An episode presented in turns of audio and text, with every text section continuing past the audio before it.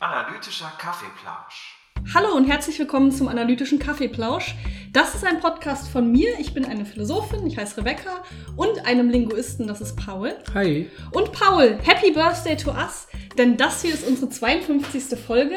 Das heißt, nach unserer schlechten Mathematik müsste das unser Geburtstag sein. Tatsächlich ist der aber erst am 9. Mai. Das stimmt. Also wir haben am 9. Mai, ja, ich weiß jetzt auch warum. Wir haben ja am 9. Mai vier Folgen gleichzeitig äh, hochgeladen. Also mit Folge 0 Vorstellung 1, also Folge 0.1 Vorstellung Teil 1, Folge 0.2 Vorstellung Teil 2 und dann noch zwei normale Folgen, glaube ich. Damit wir schon mal so ein bisschen Vorlauf haben, falls Leute uns Ja, mögen. irgendwas lief da. Lief Deswegen da haben wir so ein bisschen Wochen, drei Wochen gekürzt quasi, wenn wir ab Folge 1 zählen. Deswegen sind wir schon in der 52. Folge, aber es ist nicht die 52. Woche. Das ist nämlich dann erst im Mai. Ja. Das habe ich jetzt erst, wo wir drüber reden, Das habe ich überhaupt nicht gecheckt.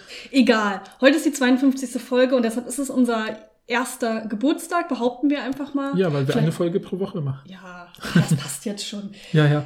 Genau, habe ich schon gesagt, worum es in diesem Podcast geht? Es geht um Philosophie, Linguistik, Wissenschaft und alles mögliche andere. Mhm. Ja, heute ist unser Jubiläum und wir dachten, äh, zum einen gucken wir mal so ein bisschen, wir gucken nicht zurück, aber wir freuen uns mit euch zusammen, dass wir 52 Folgen aufgenommen haben oder mehr sogar, aber 52 Wochen aufgenommen haben. Mhm. Ähm, und wir hatten euch auf Instagram gefragt, ob ihr Fragen an uns habt als Philosophin und als Linguist. Und die werden wir dann auch noch beantworten. Und dann können wir so ein bisschen mit euch darüber reden, was wir so in Zukunft vorhaben. Genau, genau, so ein bisschen eine lockere Folge. Ja. Wir hatten einfach gedacht, wir hatten relativ gute Erfahrungen oder gutes Feedback. Wir hatten so eine Folge gemacht mit Philosophin und Linguist reagieren auf gutefrage.net, wo wir eben Fragen zu unseren Fachgebieten jeweils für die andere Person ausgesucht haben. Und die Person musste dann spontan antworten und wir dachten, wir können das ja mit euch reproduzieren und vielleicht habt ihr ja konkrete Fragen an uns. Jetzt bin ich schon ultra nervös, dass ich entlarvt werde als jemand, der keine Ahnung hat, wenn er unvorbereitet Nein. ist, wenn du Fragen gleich mir stellst. Ich habe deine beiden Fragen, du hast meine beiden Fragen, dann haben wir noch ein paar Fragen insgesamt oder eine Frage noch insgesamt an uns. Okay, ja. Und dann reden wir über unsere Pläne. Und Genau. eure und vor allem eure Beteiligung, die wir gerne noch stärker aktivieren wollen, wenn es geht. Ja. Genau, 52 Folgen, völlig verrückt. Ja, Äh, Ich glaube, wir haben letztes Mal oder wir haben bei der 50. Folge, glaube ich, schon drüber geredet, dass es total verrückt, dass wir es immer noch total verrückt finden, dass uns Leute hören. Also auch egal, wie viele Leute. Ich finde es ab eine einer- Person ja, ja. fast schon merkwürdig und dann noch mal ab eine Person, die uns nicht persönlich kennt. Und mittlerweile wissen wir ja auch, so über Instagram kriegt man dann ja auch wenigstens ein paar Gesichter zu den Zahlen. Äh, Und deshalb wissen wir ja auch, okay, da sind Leute dabei, die kennen uns tatsächlich nicht. Äh, Also persönlich. Und wir Mhm. freuen uns einfach mega darüber, ähm, dass Leute uns hören ähm, und mit uns interagieren und Sachen gut finden und uns Themen vorschl vorschlagen. Das ist einfach echt super cool. Ja, und äh, ich kann euch nur noch mal sagen, jedes Mal, wenn irgendeine Person von euch äh, bei Instagram reagiert oder unter unseren Beiträgen, bei denen wir mal die Folgen zusammenfassen, reagiert oder sagt, hey, nette Folge oder das und das fand ich voll interessant, äh, sind wir den ganzen Tag mega happy. Ja, also, voll. Äh, das heißt, also, wenn ihr irgendeine Chance seht zu interagieren, freut euch, äh, freut euch, Freut Ma macht euch uns mit eine Freude und freut euch dann mit Ja. uns, weil wir wirklich, wir sind halt immer noch ein super kleiner Podcast und äh, finden es jedes Mal äh, wie ein kleines Wunder, wenn eine Person tatsächlich äh, sich Zeit genommen hat, uns zu hören. Also Voll. wirklich voll schön. Genau, also Ja. vielen, vielen Dank an euch, äh, dass ihr das macht, dass ihr uns hört. Ähm, wir können natürlich noch mal sagen, äh, wenn ihr das noch nicht getan habt, dann abonniert uns gerne da, wo ihr uns hört. Es geht ja nur bei Spotify oder YouTube. Mhm. Folgt uns gerne auf Instagram. Ähm, bei Spotify könnt ihr, wenn ihr mögt, uns auch eine Sternebewertung geben. Ist natürlich kein Zwang. Wenn ihr Lust habt, macht's gerne. Und ansonsten schreibt uns total gerne Nachrichten. Wenn ihr Instagram nicht habt, dann könnt ihr uns auch eine Mail schreiben. Auch immer eine Möglichkeit. Ja, analytischer-kaffeeplausch.gmx.de. genau. Genau. Ihr könnt und äh, was wir immer vergessen zu sagen, wir haben eine, eine super kleine, aber ein bisschen wachsende YouTube-Community. Wir haben ja auch unsere Podcasts, werden auch immer als einfach nur als Audio-Files Ja. äh, bei YouTube hochgeladen, falls ihr euch aus irgendwelchen Gründen nicht an Spotify binden wollt oder weiterbinden wollt oder so, äh, dann könnt ihr natürlich auch da reinhören und kommentieren, da freuen wir uns auch. Und da ist natürlich auch zu unserer 50. Folge immer noch, ich weise immer wieder gern drauf hin, unser kleines Video der Kant-Rap publiziert. Mhm. Schaut es, schaut euch Ja. mal rein, wenn ihr euch fragt, ob man Kant rappen kann. Genau. Und nie wieder den kategorischen Imperativ Stimmt, vergessen wenn man wollt. eine Prüfung hat, möglicherweise hilft das ja ein bisschen. Ja, ein bisschen Sprechrhythmus. Auswendig lernen. Ja. Ja. vielleicht. Ist gut.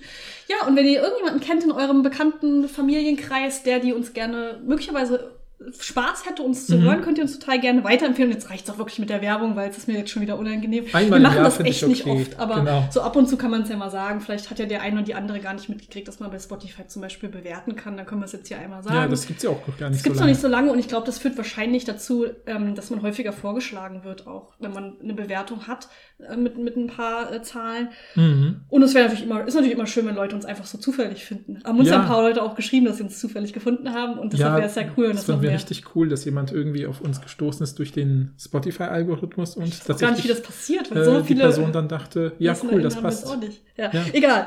So, jetzt reicht es aber damit, ne? Ja, Wollen wir mit den Fragen anfangen? Soll ich Ja. vielleicht mal anfangen? Also wir hatten Ja. für alle zur Erklärung, wir hatten einfach bei Instagram äh, eine Story gemacht und da äh, gab es einmal ein Bild, wo man Fragen an Paul schreiben konnte und die hat Paul sich vorher nicht angeguckt. Das Mhm. heißt, die habe ich jetzt vorbereitet. Das sind zwei Fragen geworden. Und dann gab es noch ein Bild mit mir und das sind dann eben Fragen an eine Philosophin. Das sind auch zwei passenderweise. Und dann haben wir noch so eine Zusatzfrage. mhm. Genau, und äh, wir wissen also gegenseitig nicht, was die Fragen sind. Das kann natürlich sein, dass wir uns überhaupt nicht damit auskennen und dann müssen wir das überspielen, aber es wäre auch nett.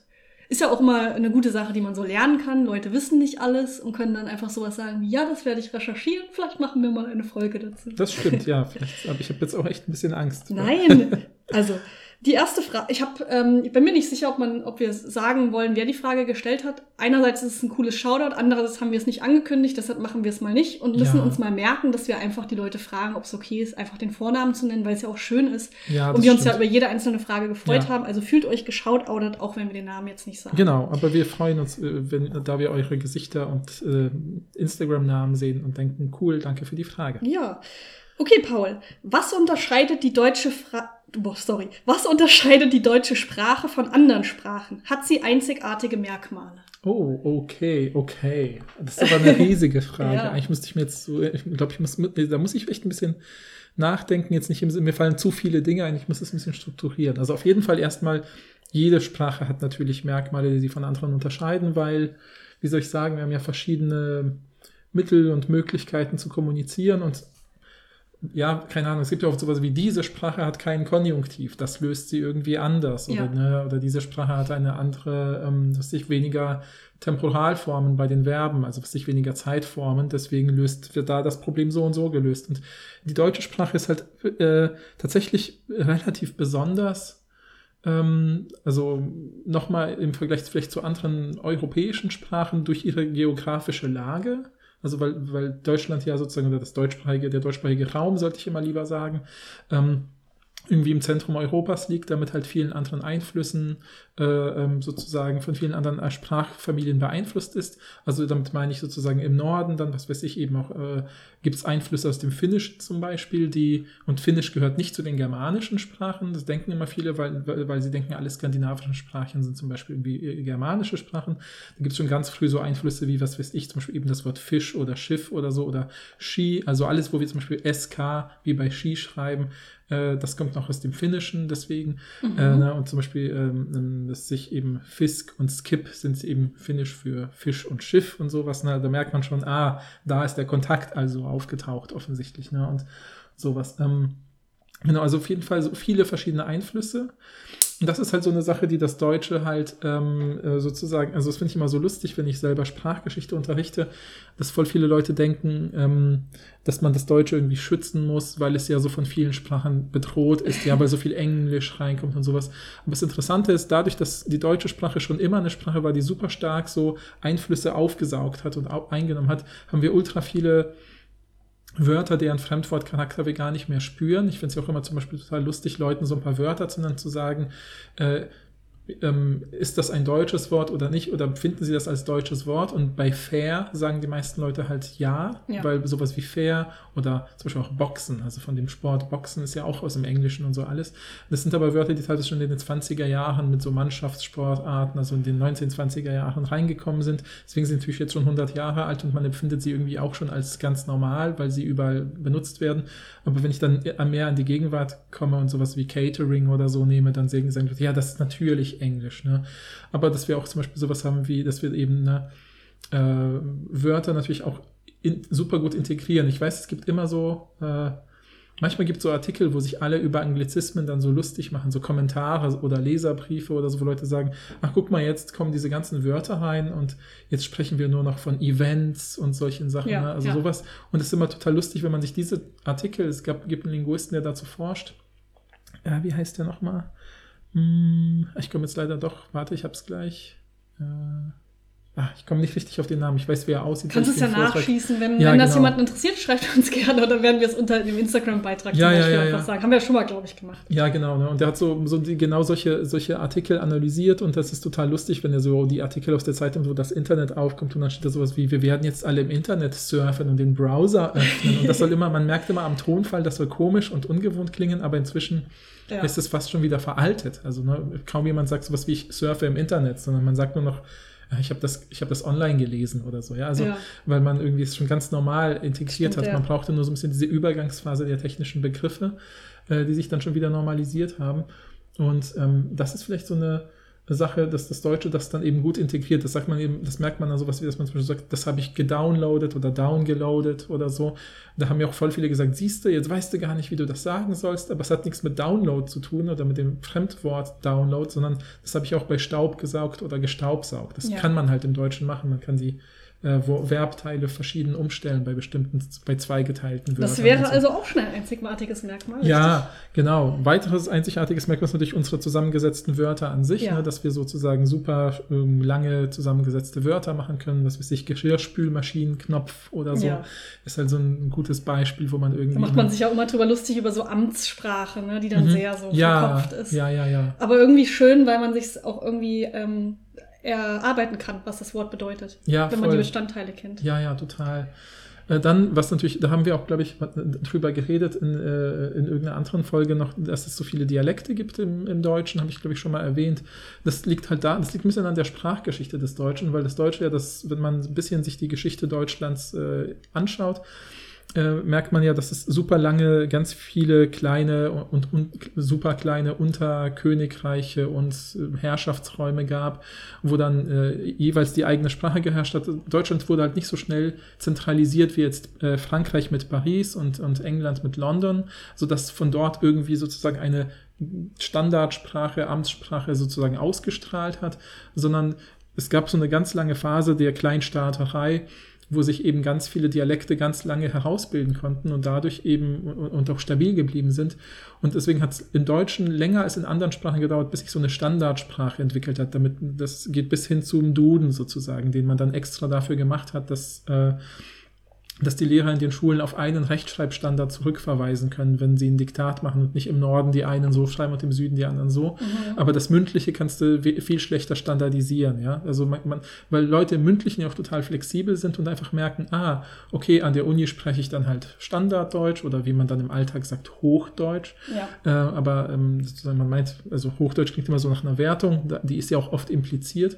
Aber sollte man gar nicht. Ne? Es gibt eben diese, dann diese standardisierte Sprache, aber es gibt dann eben auch doch den Dialekt, den spricht man dann wieder eher mit Freunden, Familie oder so. Wenn Hat ja viel mit Ort Identität zu tun. Das haben Ja. wir auch äh, in der Folge zu, wie wichtig ist Kindern Akzent, da haben wir drüber Genau, geredet, dass genau. äh, man da, genau, dass es halt viel mit Identität zu tun hat und dass man Mhm. das nichts ist, was man loswerden sollte, wenn man, außer man möchte das jetzt, aber man sollte Ja. sich nicht gepressured fühlen, wie Mhm. wir AmerikanerInnen sagen. Und dann gibt's halt, das ist halt, das ist das, finde ich, das mit das Interessanteste im Deutschen. Das ist so, das, das macht es auch so schwer zu lernen. Gerade für Leute, also nicht, nicht für alle Leute. Also ich glaube, wenn man jetzt, sag ich mal so, ob man jetzt aus Japan oder aus Polen kommt, sozusagen aus einer anderen, damit meine ich eine andere Sprachfamilie, ist Deutsch vielleicht nicht viel anders zu lernen als äh, eben Französisch oder so, weil westeuropäische Sprachen irgendwie ungefähr ähnliche grammatische Strukturen haben und Tendenzen haben und Satzbauten haben und so. Aber wenn man aus dem westeuropäischen Sprachraum kommt, zum Beispiel Französisch oder so oder Italienisch, und dann soll man Deutsch lernen, hat das Deutsche noch so unfassbar viele Besonderheiten aus de, einfach aus seiner Sprachgeschichte, die relativ ungewöhnlich sind. Also ich gebe mal mein Lieblingsbeispiel, wo man, was ihr alle natürlich wisst, wenn ihr Mu- MuttersprachlerInnen des Deutschen seid, aber was euch vielleicht gar nicht bewusst war, ist, dass wir im Deutschen immer noch merken, wenn wir ähm, das sozusagen das Adjektiv, wenn man ein Adjektiv äh, zwischen einen Artikel und ein Substantiv stellt, also ich habe das Haus, ja, Artikel Substantiv, und jetzt kann ich sagen, das schöne Haus. Ja. Diese, dieses Adjektiv ähm, äh, äh, verändert sich in seiner Endung, wenn ich statt einem bestimmten Artikel das einen unbestimmten Artikel einmache. Also ein schönes Haus, das schöne Haus. Das mhm. ist das ist mega zusätzlicher Lernaufwand. Stimmt, ja? ja. Welche Endung brauche mhm. ich eigentlich und was, was, welchen Unterschied machen diese Artikel und jene Artikel, ja? Weil der unbestimmte Artikel hat ja andere Funktionen als der bestimmte, also banal gesagt. Man könnte jetzt so rein grammatisch, systematisch könnte man denken, das ist doch dasselbe, ein schönes Haus, das schöne Haus, ja ähm, macht jetzt keinen großen Unterschied, aber im Gespräch signalisiert man mal über einen bestimmten Artikel, hey, du kennst doch dieses Thema schon, darüber haben wir geredet, versus, das ist jetzt ein neues Thema, was ich einführe. Ne? Mhm. Äh, und das ist, so, das ist sozusagen, also nur eine mögliche Funktion oder die typischste Funktion, aber wir scheinen da irgendwie eine Wichtigkeit reinzulegen, sozusagen, äh, in diese bestimmte, unbestimmte Artikel, damit auch auf einer höheren Ebene in diese Unterscheidung zwischen welche Informationen weiß mein Gegenüber und welche noch nicht und wie signalisiere ja, genau. ich das. Deswegen, das ist auch typisch in der Sprache, dass man bestimmte äh, Informationen mehrfach kodiert, also mit mehrfachen Signalen sozusagen mitsendet. Und anscheinend ist das im Deutschen für uns im Gespräch eine wichtige Information. So, ich achte auf dein Vorwissen und deswegen signalisiere ich dir jetzt zweimal, dieses Haus ist neu für dich. Ein schönes Haus. Mhm. Ein schönes Haus, dann weißt mhm. du, welches Haus. Ja, du kannst es noch nicht kennen, lass mich mal ausreden, ja, sozusagen. Das muss ich dann gar nicht sagen, weil das habe ich ja schon mit ein schönes irgendwie ähm, signalisiert. Ähm, Jetzt mir, während ich geredet habe, sind mir noch ein paar Besonderheiten eingefallen. So, ah ja, genau. Vielleicht auch so eine Besonderheit. Wir haben ein relativ komplexes im Verhältnis zu anderen, immer vielleicht zu anderen westeuropäischen Sprachen, damit kenne ich mich am ehesten aus sozusagen. Äh, relativ komplexes System von Präpositionen. Also Präpositionen sind dieses in, auf, durch. Ja, also die Dinge, die immer mit anderen Wörtern, Wortgruppen zusammenstehen, ne, wie in einem Haus, durch den Kamin oder sowas. Ne? Mhm. Ne? Und mit komplex meine ich nicht nur, dass es wir überdurchschnittlich viele haben, sondern auch, dass sie äh, überdurchschnittlich viele Funktionen haben. Also durch kann ja nicht nur sowas sein wie ich kletter durch den Kamin, sondern äh, durch dich bin ich das geworden, was ich bin. Mhm. Das ist ja was sowas Instrumentales, ja, was, das ist ja seltsam oder ungewöhnlich, ja. Und dass wir bei ganz vielen Sachen irgendwie so mehrere Funktionen haben. Ne? Also sowas wie zum Beispiel auch ähm, ähm, warte mal, das ist noch ein gutes Beispiel, das wird sozusagen Kausalität, also, äh, ähm, ähm, also die, dass etwas einen kausalen Grund hat, äh, eine Begründung angeben können mit einer Präposition, nämlich aus, ja, ich bin aus Krankheitsgründen nicht da oder so. Das ist, sind ungewöhnliche Sachen, die kommen uns nicht ungewöhnlich vor, weil sie halt Teil unserer Sprache sind. Aber sowas gibt es nicht in vielen Sprachen, vor allem nicht in dieser Kompliziertheit oder Vielschichtigkeit. Okay. Okay. Äh, und das gleiche mit den sogenannten Partikeln, über die habe ich bestimmt schon mal geredet, weil es mein Lieblingswort hat, ist, die wurden ganz lange, war das so die Müll, die Müllkategorie der Grammatiker innen, die gesagt haben, so ja, das sind so diese Füllwörter, die Leute benutzen, wenn sie über Dinge nachdenken. Aber zum Beispiel, das ist so eine Besonderheit des, äh, des Deutschen, ist das Wort doch. Also dieses doch hat mehrere Funktionen im Deutschen. Einerseits als dieses verstärkte Ja. Also ne, wenn man in so einem Ja, Nein, Ja, Nein Streit ist, den es halt, was sich im Polnischen kann man nur sagen Ja, Nein, Ja, Nein. Aber mhm. im Deutschen ist der Typ auf typischerweise Ja, Nein, Doch. Ja, und das Doch sagt, das ist sozusagen, Doch ist ein Wort. Im Prinzip könnte man Doch immer besitzen mit Ab hier lasse ich kein Nein mehr zu. Mhm. Und das sieht man sowohl bei sowas wie ne, diesem Ja, Nein, Doch Wortwechsel, aber auch bei sowas wie, ja, jemand kommt zu spät und ich schaue die Person verblüfft an und sage, wir waren doch verabredet. Ja. Und was sagt dieses doch? Ich lasse hier keine Verneinung zu. Die Person darf jetzt nicht sagen, nee, waren wir nicht, sondern sie muss höchstens sagen, ach echt, das habe ich, ach scheiße, ich habe das vergessen oder so, ja. Also dieses doch ist so ein, und du weißt es auch. Mhm. Ja, und dieses, auch. Ja, genau, ja. Und dieses doch ist halt so ein interessantes Wort, was Stimmt. man so nur aus dem Kontext lernt. So. Ja. Genau, so, so, wir haben ein relativ komplexes System von diesen Partikeln, ja dass es solche Wörter gibt, die im Prinzip so eine ganze Geschichte oder Regel erzählen. Und es gibt so eine Partikel, die ich total lustig, meistens sind Partikeln kurze, einsilbige Wörter, deswegen haben sie auch so ein bisschen diesen äh, Verdacht des Müllwortes, Füllwortes sozusagen, ja, was irgendwie nichts bedeutet. Ähm, aber es gibt auch Partikeln, die, also das könnte ich jetzt grammatisch super lang erklären, warum das auch eine ist, aber das würde zu weit gehen und niemanden interessieren, glaube ich. Aber es gibt zum Beispiel die Partikel im Deutschen aus, äh, ausgerechnet. Also wenn ich zum Beispiel mhm. Fußball gucke, ist mein Lieblingsbeispiel, das ist ja, ne, jemand schießt ein Tor und dann sagt der Kommentator, ausgerechnet Müller. Ja, mhm. dann weiß ich automatisch, da steckt irgendeine Geschichte dahinter, weil er vielleicht lange kein Tor geschossen hat, weil er vorher der, bei der Gegenmannschaft gespielt hat. Ja, da wird eine ganze Geschichte, ein ganzes Narrativ, kollektives Wissen aktiviert. Stimmt. Ja, wie bei dem Doch ja auch, wird ja auch kollektives Wissen dieser zwei Leute aktiviert. So, wir waren doch verabredet mhm. und du weißt es. Ausgerechnet, auch, ja. du bist zu spät. ja, genau. Das heißt, du, aha, ne, genau, ich bin neu in einem Team, jemand kommt zu spät und dann sagt jemand, oh, ausgerechnet Peter ist zu spät gekommen, weiß ich sofort, Peter kommt sonst nie zu spät. Ja, ja, genau. Äh, äh oder ist gerade besonders oder wichtig. Er ist der Typ, der gesagt hat, wir treffen uns aber um 6.15 Uhr schon. Ja, ja, genau, irgendwie ja, ja. sowas. Das gibt eine Story. Genau, genau. Das ist gut. Ähm, quasi ist auch eine Partikel, oder? Das ist. Ich dachte gerade, quasi ist ein coole, cooles Wort. Ist das keine Partikel? Ich wollte jetzt auch nicht so ja, in, in, in, ins Spotlight stecken. Doch, doch, ich denke schon. Ich muss kurz nach. Ich habe so ein paar Tests im Kopf, die muss ich jetzt so durchgehen, um zu sicher zu gehen, dass ich keinen Quatsch sage. Ja, auf jeden Fall, ja, ja. Quasi finde ich ganz gut. Ja, ja, ja. Könnte ich häufiger sagen. Mhm, mh. Ist mir nur gerade eingefallen. Auch so ein beliebtes Füllwort. Ja, oder ja, wie so zu sagen. Das sage ich ganz oft. Ich sage ganz oft so zu sagen, wenn ich nachdenken muss. Das ist quasi mein Beruf, ist ein bisschen so. Ja, ja, ja. Ich möchte es auch genau. ein bisschen abmildern. Oder? Ja, ja, ja, ja. Ja. So? ja, genau. Aber genau diese abmildernden Sachen sind ja auch wichtig. Das wisst ihr vielleicht aus unserem, sowohl aus der Folge über Speed Dating, die ja jetzt erst vor kurzem erschienen ist, aber auch die Folge über äh, die Theatergespräche, ne, diese abmildernden Sachen. Ja, diese auch, Heckenbegriffe, ne? Genau, genau. Hab ich auch genau. wieder was gelernt Sehr hier. gut, ja, genau. Sehr die sind gut. halt ganz wichtig, um eben im Gespräch eben zu signalisieren, hey, das ist keine festgefügte Meinung. Was ja auch, Heckenbegriffe hast du gesagt, ist auch was äh, Besonderes, oder im Deutschen?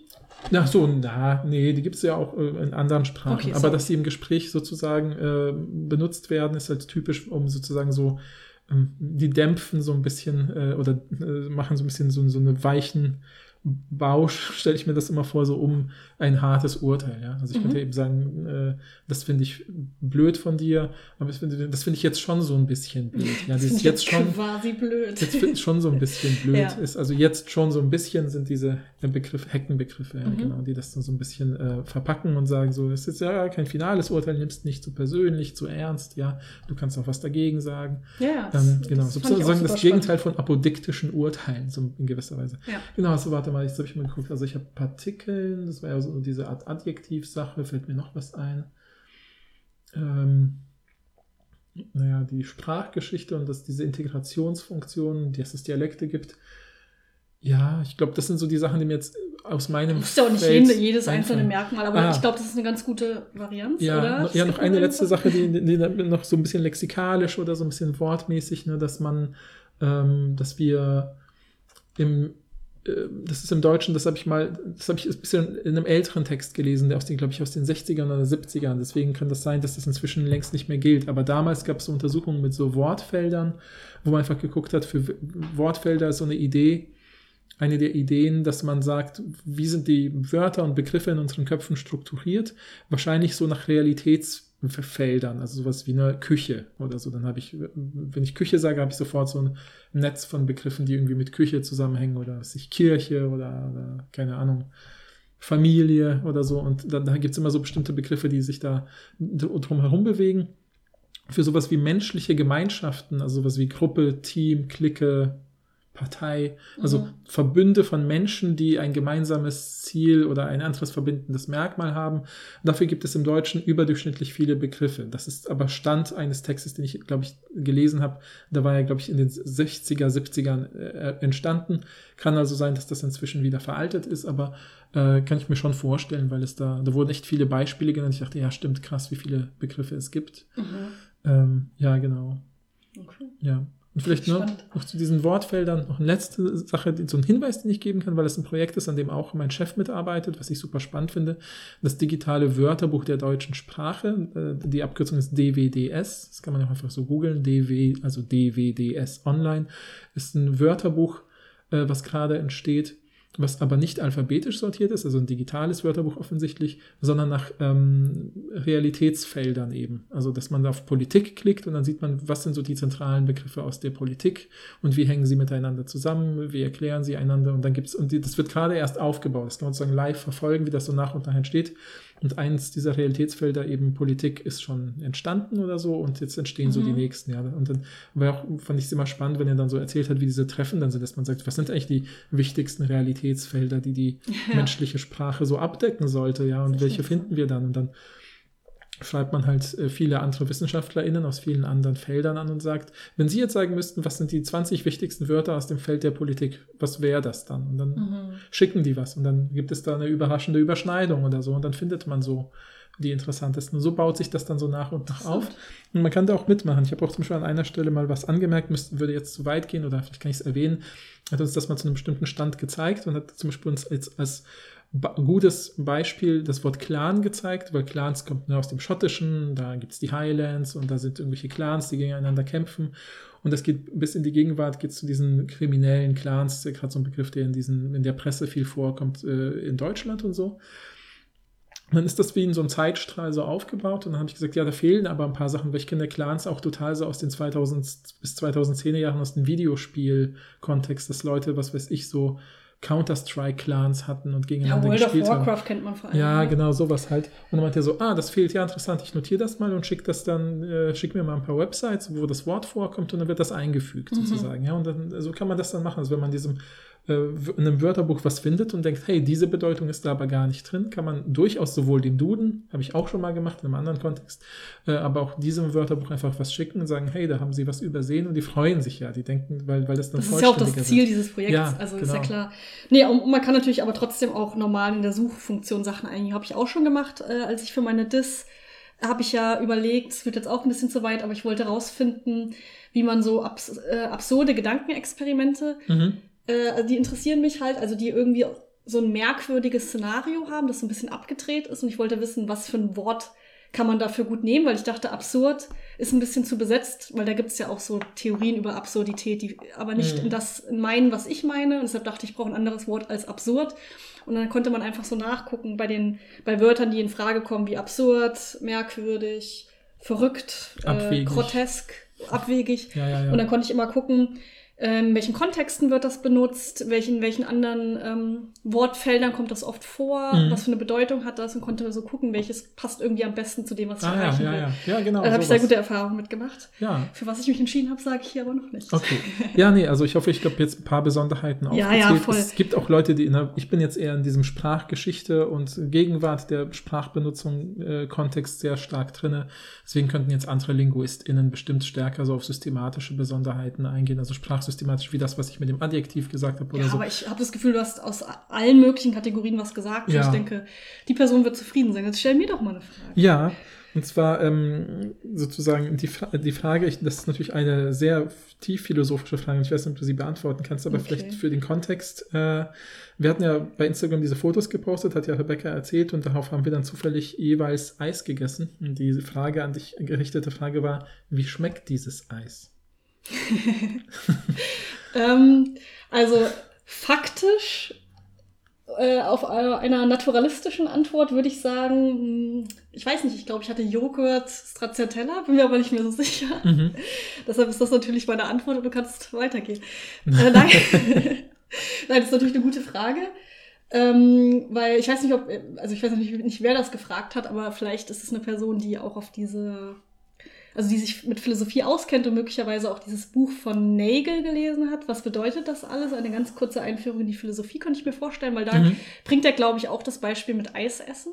Wenn ich mich recht erinnere, sagt er dann sowas wie, äh, was passiert eigentlich, oder was würden PhilosophInnen eigentlich sagen, wenn jemand Schokoladeneis ist, glaube ich, sein Beispiel, mhm, mhm, isst. Oder vielleicht ist es auch ein Schokoriegel und ich verwechsel es nur gerade mit Eis. Aber er isst irgendwas mit Schokolade. Und dann sagt er sowas wie, ja, ähm, es gibt ja Leute, die bei solchen bei solchen Sachen, die, ähm, die, wie nennt man das, die, die Sinne betreffen, ne? mhm. ne? also sehen, mhm. schmecken, fühlen und so, die dann einfach sagen, das kann man alles physiologisch erklären. Ne? Mhm. Also man mhm. kann einfach ähm, sich alles angucken, was vor allen Dingen im Gehirn passiert, wenn jemand etwas fühlt, schmeckt oder so. Das heißt, die gucken, gucken sich dann an, okay, welche Nervenbahnen spielen eine Rolle, welche Areale im Gehirn werden eigentlich aktiviert, wenn man Eis isst. Und mhm. dann kann man natürlich auch gucken, gibt es einen Unterschied, wenn jemand Schokoladeneis isst und wenn jemand Vanilleeis isst. Und man guckt sich das nur rein physiologisch an. Und dann könnte man natürlich mein Gehirn analysieren und dein Gehirn analysieren, während wir beide das gleiche Eis essen. Mhm. Oder was auch immer das gleiche Eis dann ist. Oder die, mhm. sagen wir mal, den, einen Schokoriegel äh, von einer be bekannten Marke, mhm. wenn wir mhm. den essen was dann passiert und ob es da Unterschiede gibt. Und ne, das könnte man ja sagen. Das wäre ja. einfach so, okay, man kann alles physiologisch erklären. Ja. Und dann gibt es natürlich Leute, die sagen, na ja, aber was weiß man denn davon überhaupt? Also ist das überhaupt genug? Was, mhm. also ist das nicht mehr? Ist, ja, ja. Also muss man nicht irgendwie mehr analysieren, wenn es um um Sinne geht.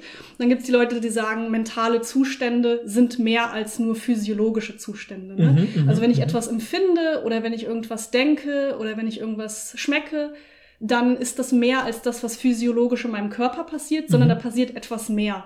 Und das ist natürlich das, was PhilosophInnen dann interessiert. Was ist dieses Klar. Mehr? Und da kann man natürlich sagen, es, es gibt nicht mehr, es ist nur reine Physiologie. Oder man sagt, da ist noch etwas mehr, das kann man aber zurückführen auf Physiologie. Mhm. Oder man sagt, es ist was komplett anderes da. Mhm, mh. Es gibt irgendetwas, was man zum Beispiel auch manchmal als Qualia bezeichnet. Also wie es sich eigentlich anfühlt, mhm, Schokoladeneis mhm, zu essen. Und das ist mehr als das, was physiologisch passiert. Mhm. Aber was das genau ist, ist natürlich die große Frage an dieser ja, Stelle. Ja, ja. Ähm, ich stelle mir gerade vor, es könnte so eine Black Mirror-Folge sein, dass jemand, was sich in Japan war, was ganz Besonderes gegessen hat und dann fragt, kommt, kommt die Person zurück und ein guter Freund fragt, und wie hat das und das geschmeckt? Und dann zeigt mhm. er mit seiner coolen App so ein Gehirnscan und sagt, so, ja, genau. und dann sagt die andere Person, ah, jetzt verstehe ich. Ja, ja, genau. Oder Nagel macht auch den Witz, dass man das ja, dass man das ja auch so machen könnte, dass man das Gehirn frei, also, ne, angenommen, ich esse gerade mein mhm. äh, Stracciatella-Eis und eine verrückte Neurowissenschaftlerin ähm, legt mein Gehirn frei, schneidet meinen Kopf äh, auf, legt mein Gehirn frei, ich äh, leck an meinem Eis und sie leckt an meinem Gehirn. Um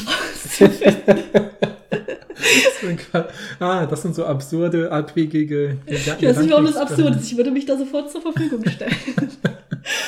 Und das ist natürlich absurd, aber damit möchte er so ein bisschen so einen Witz darüber machen, dass es eben nicht rein physiologisch ist, sondern dass es schwierig ist, weil die Frage ist ja, welchen Zugang hast du dazu, wenn es nicht nur, wie du dich freust. Ja, weil ich mir sowas immer bildlich vorstelle und das ist gleichzeitig eklig und lustig.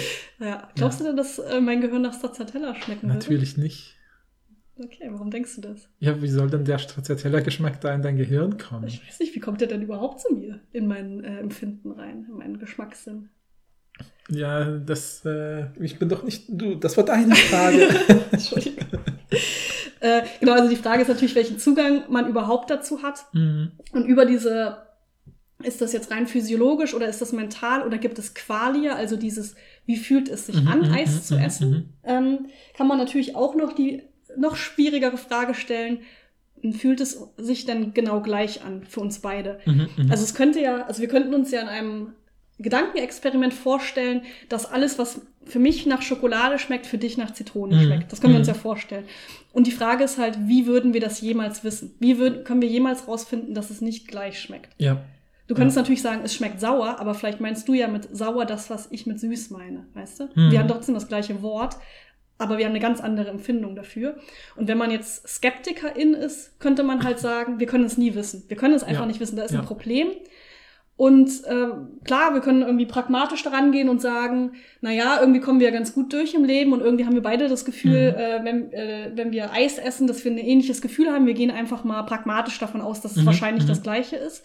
Aber wenn man eine skeptische Haltung hat, könnte man halt sagen, wir können es einfach faktisch niemals wissen. Und da müssen ja, wir ja. überlegen, können wir da irgendein, also müssen wir da irgendwas draus ziehen oder so. Ja, ja. Und dann, wenn man einmal in dieser komischen Route ist, wir können es nie wissen, kommen natürlich die SkeptikerInnen an und mhm. sagen dann so, okay, wenn du das nicht wissen kannst, wie kannst du dann wissen, dass die andere Person überhaupt irgendwas fühlt? Mhm. Wie kannst du überhaupt wissen, dass die andere Person überhaupt irgendwas denkt? Mhm. mhm. Wie kannst du überhaupt wissen, dass nicht alles, was du hier siehst, in deinem Bewusstsein passiert und du eigentlich die ganze Zeit nur in einer Badewanne liegst und alles äh, ist nur in deinem Kopf. Es gibt keine anderen Menschen. Boom. Ich stelle mir gerade so ein Meme vor, wie so ein kleines Kind eigentlich nur ein Eis essen wollte und jetzt mit riesigen Augen völlig überfordert ist, weil so, ein, so eine skeptische Person aufgekreuzt ist und mhm. von der Frage, wie schmeckt das Eis, zu diesem großen Generalzweifel gekommen ist. Ja, aber ich würde natürlich auf die Frage antworten nach Stracciatella und es hat sehr gut geschmeckt. Vielen Dank. Mhm. Ja, ich kann noch vielleicht was Gesprächsmäßiges hinzufügen, also Linguistisches,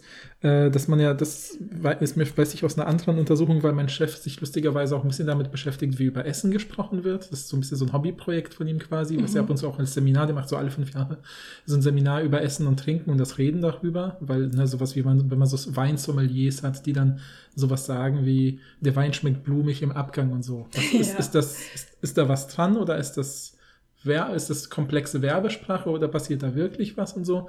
Ähm, also um es so ein bisschen zu spoilern, da, da scheint was dran zu sein, weil es da über Einzelpersonen hinausgehende Einigkeiten gibt bei Fachleuten, dass sie wirklich bei den gleichen Weinen Mhm. auch gleiche Sachen schmecken, wurde auch mal untersucht und so.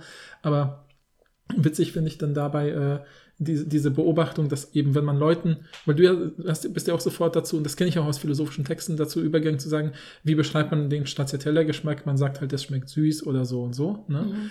Äh, aber das, wir haben ja für, für solche Geschmackssachen haben wir, wenn wir jetzt nicht fachlich dafür ausgebildet sind, so wie eben Sommeliers, haben wir eigentlich einen relativ geringen Wortschatz. Also was wir, denn, was wir typischerweise machen, ist, dass wir das mit anderen Essen vergleichen. So was sagen, das schmeckt so ein bisschen wie die eine Pizza, die du schon mal da und da gegessen Mhm. hast. Deswegen Ja. wird es dir wahrscheinlich nicht schmecken oder sowas. Oder über die Bestandteile. Ne? Man würde dann sagen, ja, die Schokoladenstücke im Stracciatella-Eis kommen gut raus, aber das Vanilleeis, die Basis, ich weiß gar nicht, ob das die Basis ist, Ja, aber ich- ja, ja. die Basis von Stracciatella-Eis, Sahne, Eis, keine Ahnung, die kommt äh, nicht gut raus. Ja, genau, uns. irgendwie so. Ne? Ja. Wir reden dann eher über die, die andere vergleichbare Geschmackserlebnisse von anderen. Aber da ist natürlich immer dieses Missverständnispotenzial drin. Ich kenne das zigmal aus meinem Familienkontext oder so, dass ich Leuten sage, das wird dir bestimmt nicht schmecken, weil ich weiß ja, dass dir auch B nicht schmeckt und äh, A schmeckt für mich genauso wie B. Und irgendwann später ist die Person A oder B und sagt, es schmeckt doch überhaupt nicht wie das jeweils andere. Ich mag das voll oder so. Und dann merkt man, ah, die Geschmäcker sind halt unterschiedlich. Ne? Genau, was auch ähm, oft vielleicht gut funktioniert, ist so Farben. Das ist ja auch so, Hm. da, das kennt man vielleicht aus dem Alltag ein bisschen besser, dass man das Gefühl hat, es gibt doch immer diese eine Person, die behauptet, das wäre jetzt olivgrün und ich sehe da beige oder Mhm, so. mhm, mhm. Und das ist ja eigentlich auch ein gutes äh, Beispiel dafür zu gucken, mh, sehen wir eigentlich das Gleiche? Ja. Und woher kommt das überhaupt? Oder ne, man muss ja gar nicht anfangen mit Leuten, die dann so eine Rot-Grün-Schwäche haben oder so, die dann das nochmal ganz anders sehen. Und da kann man sich ja auch wieder fragen, Mhm. wie fühlt es sich eigentlich an, olivgrün zu sehen? So Ja, ja, ja, Reden wir manchmal nicht total aneinander vorbei? Und wenn wir bei diesen Beispielen kommt es uns irgendwie intuitiv äh, richtig vor, dass wir aneinander vorbeireden, wenn wir die Farben anders wahrnehmen. Aber wieso soll, also wieso ist es nicht vielleicht bei anderen Sachen auch so? Ja, ja, voll. Ja, ja. Nee, ich glaube, das, ähm, das ist ein guter, also ich glaube, ein guter ähm, Zeitabschnitt jetzt gewesen, um über diese Sache zu reden. Und falls Leute, falls ihr das noch interessant findet, diese Sache mit den Qualia, können wir ja irgendwie vielleicht auch mal eine Folge dazu Ja, da gibt es ja dieses, auch dieses wunderbare Gedankenexperiment von Mary natürlich. Mhm, mhm. Äh, von daher können wir das gerne mal erzählen. Ja, ja, gerne. Also ähm, schickt uns, wir freuen uns über jeden Impuls und wenn eine Person schreibt, das würde ich interessant finden. Wer ist machen denn diese. Mary? Ja, Ich genau. habe ja auch Wer darüber geredet. Ich, weiß nicht. Ich glaube nicht. Ich, äh, ich mag das nämlich, äh, dieses Gedankenexperiment, aber ich glaube, wir haben es hier noch nicht besprochen. Okay, Okay. dann teasern wir es hiermit an. Dann die nächste Frage für dich. Mhm. Wie unterscheidet sich Sprachenlernen von kleinen Kindern zu Jugendlichen zu Erwachsenen? Okay. Oh Gott, das ist immer so. Da muss ich mich wieder kurz sammeln, damit ich nicht so weit aushole, aber ähm, ja, vielleicht, ähm, also ich bin jetzt auch da wieder kein, nicht äh, unter den Fachleuten für dieses Thema. Ne? Ich kann das immer nur so ein bisschen aus anderen Kontexten sagen. Ich habe zum Beispiel Prüfe oft mit Leuten zusammen, die Grundschullehramt unterrichten, also so Spracherwerbsforschung oder auch eben Zweitspracherwerbsforschung für Leute, die schon eine zweite Sprache lernen oder so. Und da weiß ich so ein paar Sachen und natürlich interessiert es mich, deswegen habe ich mir auch ein paar Sachen mal angelesen oder so. Und deswegen versuche ich jetzt mal so alles zu sagen, aber es ist wieder so unter dem Vorbehalt von, okay, das ist jetzt so halb fachkundiges Wissen, es ist nicht super ausgearbeitet. Also, was ich an sich spannend finde, ist bei, also, ne, das ist ja so eine Sache, die weiß, wissen ja wahrscheinlich die meisten, ne, dass das Ohr das Gehör sich ja schon relativ früh herausbildet bei, bei Babys sozusagen. Also dass man bei, bei noch im, im Mutterleib, also dass man so zwischen dem vierten und fünften Monat wird das typischerweise verortet ist, das Ohr fertig und kann auch schon funktional benutzt werden. Und da bilden sich schon so, bildet sich schon, also ihr müsst euch wirklich vorstellen, ihr taucht mit eurem Kopf in die Badewanne ein und hört alles so ein bisschen dumpf, aber ihr könnt trotzdem den Sprachklang hören, äh, äh, den, den, den, die Sprachmelodie so ein bisschen nachvollziehen. Und da erkennen Kinder dann schon oft äh, ihre Muttersprache. Ähm, auch gerade weil die Stimme der Mutter ja so ein bisschen dann über diese Knochenvibrationen und so im Körper noch mal stär- verstärkt wird und so. Und wenn man in der Nähe der Mutter ist, dann äh, kriegt das Kind das auch gut mit. Das heißt, es ist dann sehr schnell vertraut mit der eigenen Sprache und dem eigenen Sprachklang und bestimmten Betonungen, Intonationen. Äh, und das führt sogar so weit, das weiß ich, dass, es gab mal eine Studie, das hat mir mal jemand erzählt aus meinen, von meinen KollegInnen, ich glaube so 2016, 17 muss das gewesen sein oder so, ähm, dass sogar Babys aus Frankreich und Babys aus Deutschland anders weinen Also die einen machen eher so einen ansteigendes Weinen, die anderen so ein absteigendes Weinen. Und, und äh, weil das ihr typischer ihrem typischen Sprachrhythmus oder der typischen Sprachmelodie eher entspricht. Ja, also es ist sogar, man können Babys an Weinen unterscheiden, ob es ein, Franz also ein französisches Baby klingt französisch, wenn ich sozusagen. Das finde ich total lustig. Das ist richtig witzig. Ähm, ja, ja. Und dann, was ich auch weiß, ist, dass man natürlich als Kind halt super ähm, so vielleicht, wann kann man ganz gut sprechen. Ich glaube, es gibt so diese, das ist so eine, so eine Sache, die ich mir gemerkt habe, ist, ungefähr mit zwei Jahren beherrschen Kinder typischerweise 50 Wörter äh, aktiv, was ja schon echt viel ist für ein zweijähriges Kind. Und das aber, dass man das noch so gut messen kann mit den 50 Wörtern, liegt halt daran, dass es ab da total explodiert. Also mhm. ab da wächst halt der Wortschatz extrem. Und ich glaube, das ist wirklich so. Ich, habe so ein Fachwort für das, kenne ich noch aus dem Lehramtsstudium, habe ich schwer mm, vergessen. Okay. Ja, dafür, dass es so krass explodiert dann. Ja, ja, ja, genau. Also dann geht es dann richtig ab und die Kinder lernen Wörter, die Sätze werden länger und so. Ne? Es gibt da so Durchschnittslänge. Also ich glaube, der Wortschatz ist dann so, ich ah, weiß ähm, auch nicht das ganz sicher, aber ich glaube, sowas wie, ich glaube, der Wortschatz eines äh, eine Person, die so um die 18, 19 ist, also so in der 12. Klasse oder in Berufs-, also egal ob jetzt Berufsschule oder Gymnasium, dann halt andere Wörter, anderer Wortschatz, aber es sind, glaube ich, dann so um die 80.000 Wörter, die man beherrscht oder so, ja, also die man nicht, natürlich benutzt man die nicht aktiv jeden Tag, aber man kann eben Texte lesen und wird sich nicht jedes Mal wundern, wenn man auf ein Wort stößt, was man nicht oft benutzt, weil man diese Wörter irgendwie schon mal gelernt und äh, hat und damit vertraut ist. Ähm, was halt, ähm, in, diesen, in der frühen Kinderphase halt ultra wichtig ist, ist natürlich sozusagen die, die, das Lernen sowohl von den, ähm, sag ich mal, von den Wörtern, die sich auf die Welt beziehen, direkt, also so Wörter wie, wie sich eine Treppe und Baum und süß und kleben, dass man da so die Kernbedeutung erfährt, aber auch, das unterschätzt man oft so die Bedeutung solcher Wörter wie ich, also, dass man so ein Kind kann ab erst anderthalb Jahren ungefähr das Wort ich richtig verwenden und hat dann verstanden, dass es nicht ein Name für eine Sache, sondern das sagt immer die Person, die spricht, wenn sie von ihrer eigenen Position aus redet, sozusagen. Also, dass jedes, jeder ein eigenes Ich ist, ist ja voll die Grundvoraussetzung, dass man normale Sätze in Alltagskommunikation versteht, dass man weiß, wer ist ich, wer ist du, wer ist er, ja, also so jeweils in ja, der bestimmten ja, Gesprächssituation. Auch damit hängen ja auch solche Wörter zusammen wie hier und da und so, solche mhm. Sachen. Ne? Also da lernt man sozusagen so die Basics der Alltags-Face-to-Face-Kommunikation eher. Und was so im Teenageralter, das war so die Frage, äh, wichtiger wird, sind solche zum Beispiel, dass man so größere mh, hm, ähm, ja, dass man einerseits, dass man viele Textsorten kennenlernt, dass man versteht, wie funktioniert ein Zeitungstext, wie funktioniert ja. ein, was weiß ich, eine An Gebrauchsanweisung, äh, kann ich das auch selber schreiben. Das lernt man ja schon als Kind in der Grundschule relativ früh, sowas wie schreib eine Anleitung für jemand anderen, die Person bastelt dann was und wenn sie es ja, gebastelt ja. bekommt, weißt du, dass deine Anleitung gut war, so, das sind so typische Übungen.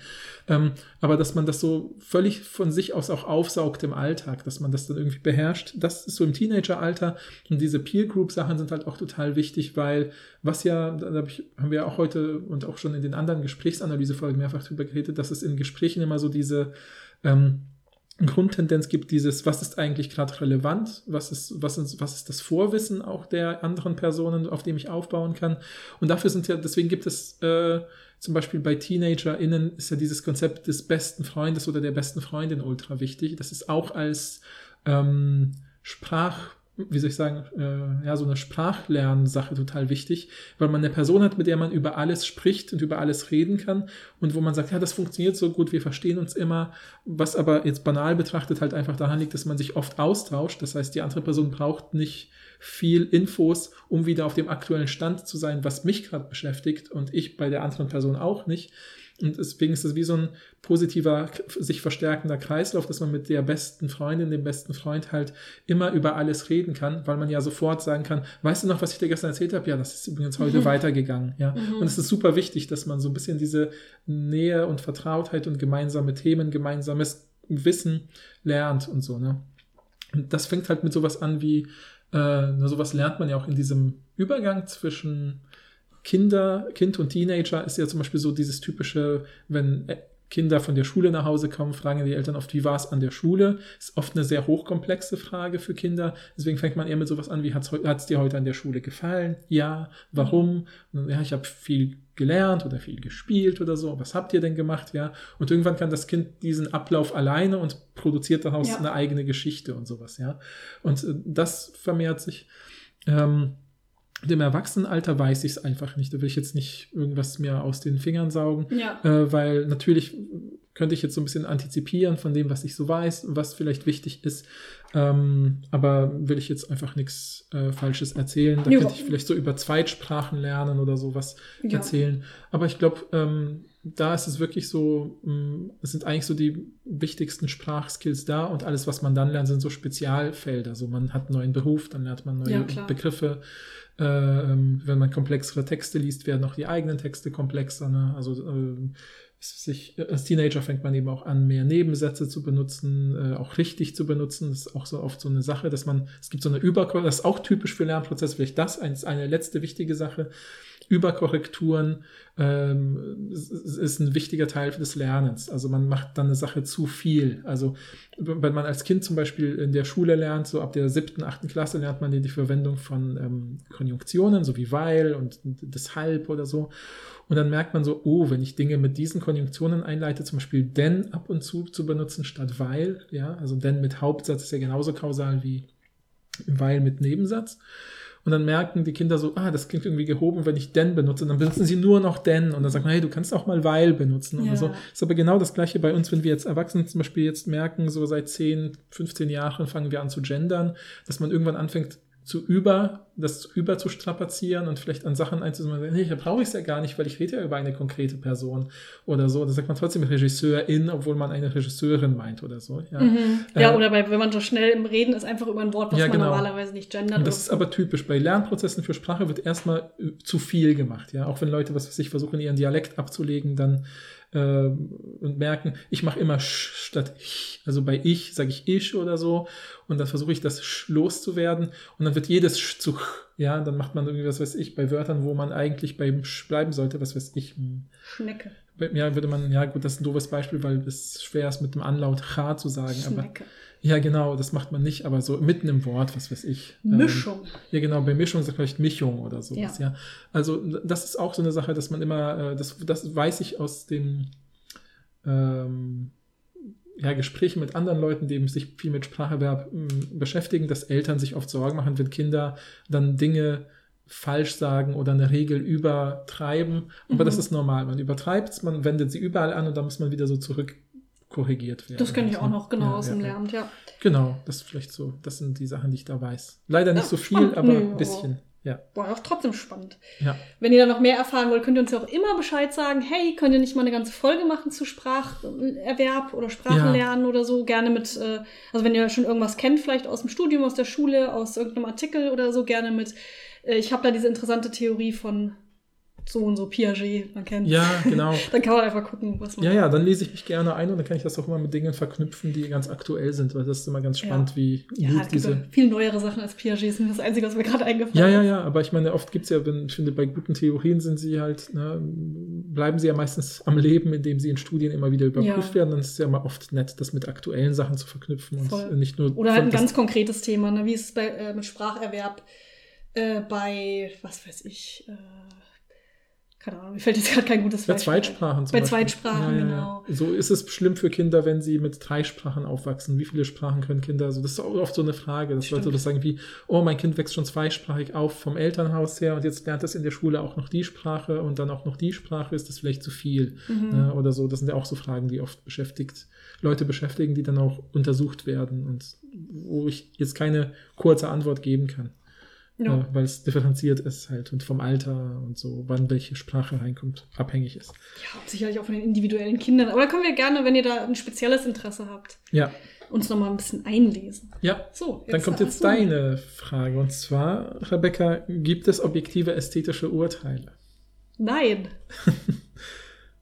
Gut, dass du das so schnell beantwortet hast, weil war eine Ja-Nein-Frage, da kann ich doch auch einfach Nein sagen, oder nicht?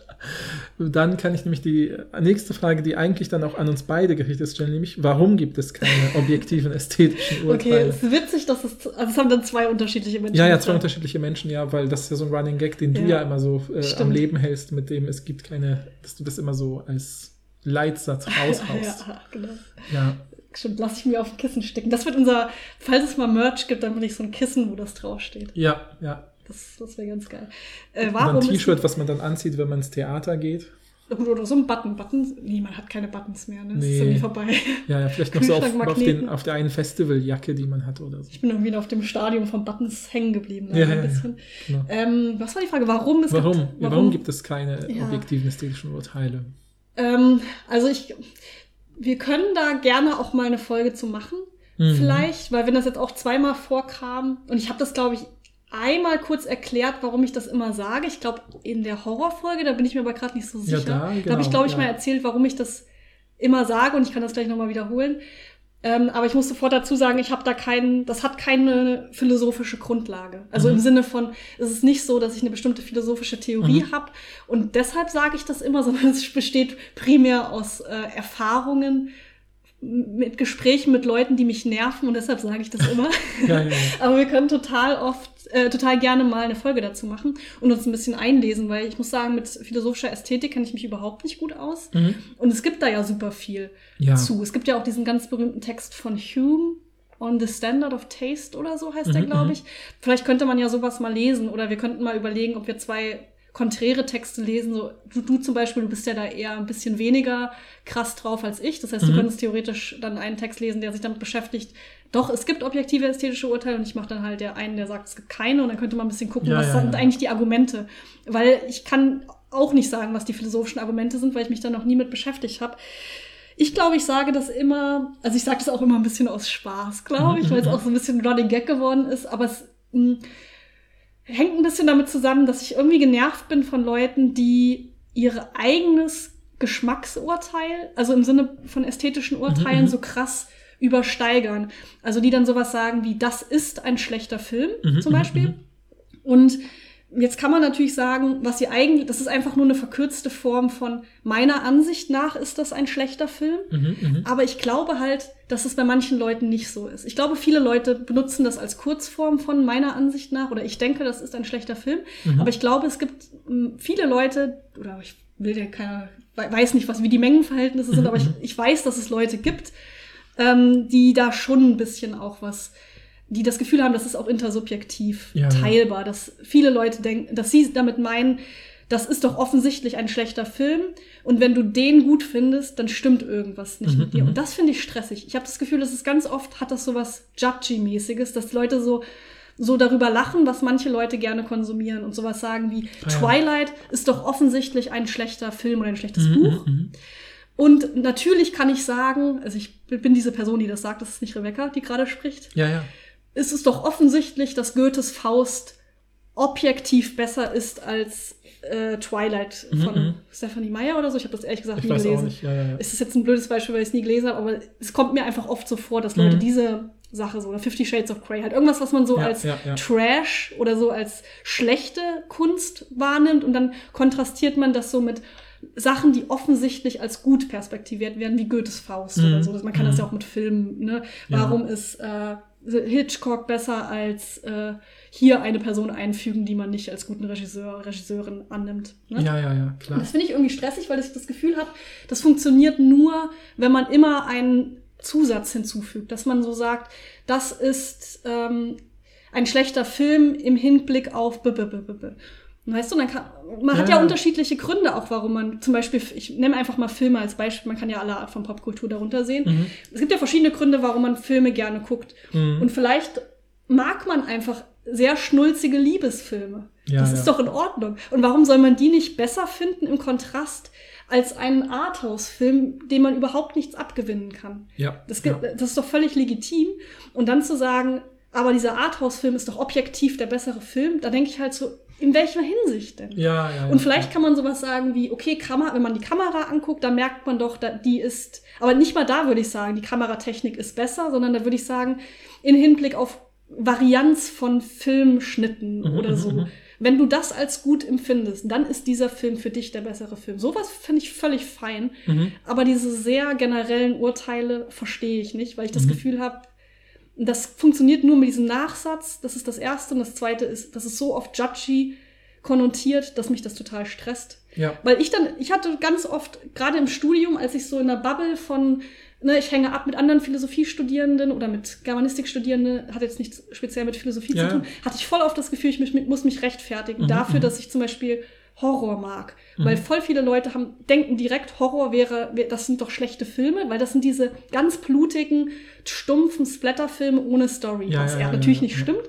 Aber selbst wenn ich nur diese Filme gucken würde, muss ich mich doch nicht dafür rechtfertigen. Ja, ja. Und ich muss mich auch nicht dafür rechtfertigen, dass ich sage, Chucky die Mörderpuppe 3 ist ein besserer Film als äh, Shining. Mhm, mhm, Ist nicht meine Meinung, aber angenommen, es wäre meine Meinung, wäre das völlig okay. mhm, mhm. Und deshalb denke ich, es gibt keine objektiven ästhetischen Urteile. Ja, ja, ja, verstehe. Ja, ja, ich glaube auch, wenn ich da was ergänzen darf, weil es ja ein bisschen an uns beide dann auch in dem Sinne gerichtet war.